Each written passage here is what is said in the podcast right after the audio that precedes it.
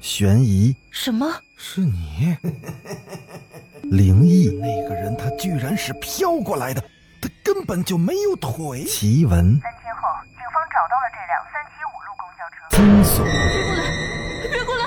别过来！别过来！欢迎收听《九黎怪谈》。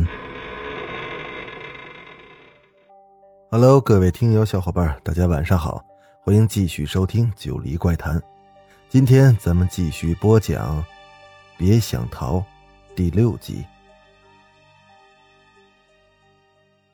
天亮了，慕白终于回来了，他两眼通红，满脸的疲惫，一夜之间是憔悴了许多。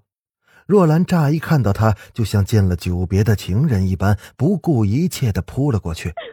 他抱着他痛哭起来，双肩是一耸一耸的，很是伤心。慕白紧紧的搂着她，轻轻的抚摸着她的肩膀。过了好一会儿，若兰终于止住了哭声。她盯着慕白那张憔悴忧郁的脸，心里充满了怜惜。哎，慕白，你昨晚到底去哪儿了？你也不打个电话回来，你都不知道我有多担心。说着，若兰的眼泪又止不住的流了下来，脸上满是委屈。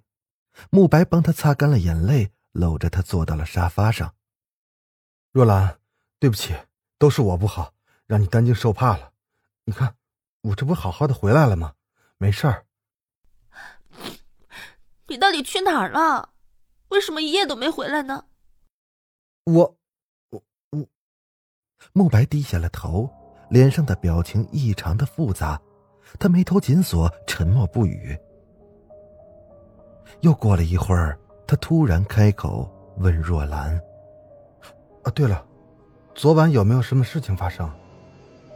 经过慕白这么一问，若兰想到了昨晚的内幕。今天早上看到慕白平安的回来，她是又惊又喜又伤心，倒把昨天晚上的事儿给忘了。慕白看到若兰的神色骤变，躺在他怀里的身子也有些许的僵硬，心里是不禁一惊。怎么了，若兰？昨天究竟发生了什么事儿？我。看到了一只可怕的眼睛。昨晚，当若兰把眼睛贴到门上的猫眼的时候，她看到了一只眼睛，那是一只浑浊、古怪、诡异的眼睛。那只眼睛也贴在猫眼上，正阴森森的往里面看着她。说到这儿，木兰压抑不住心头的恐惧，不由自主的又哭了起来。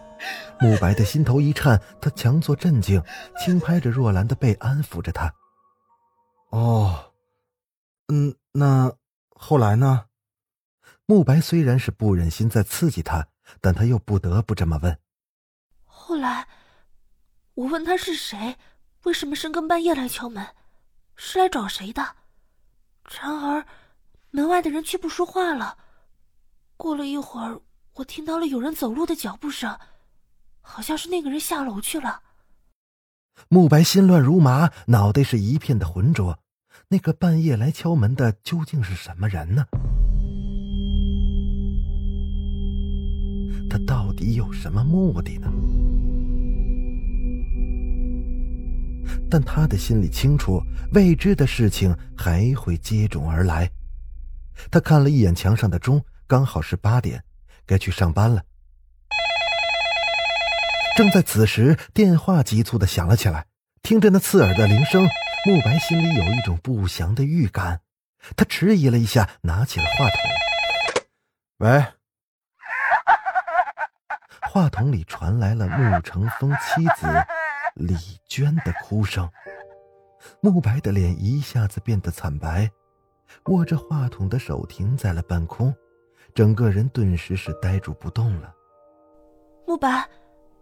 你怎么了？是谁的电话？看到慕白那怪异的样子，若兰有点慌了。过了良久之后，慕白才缓缓的吐出了一句话：“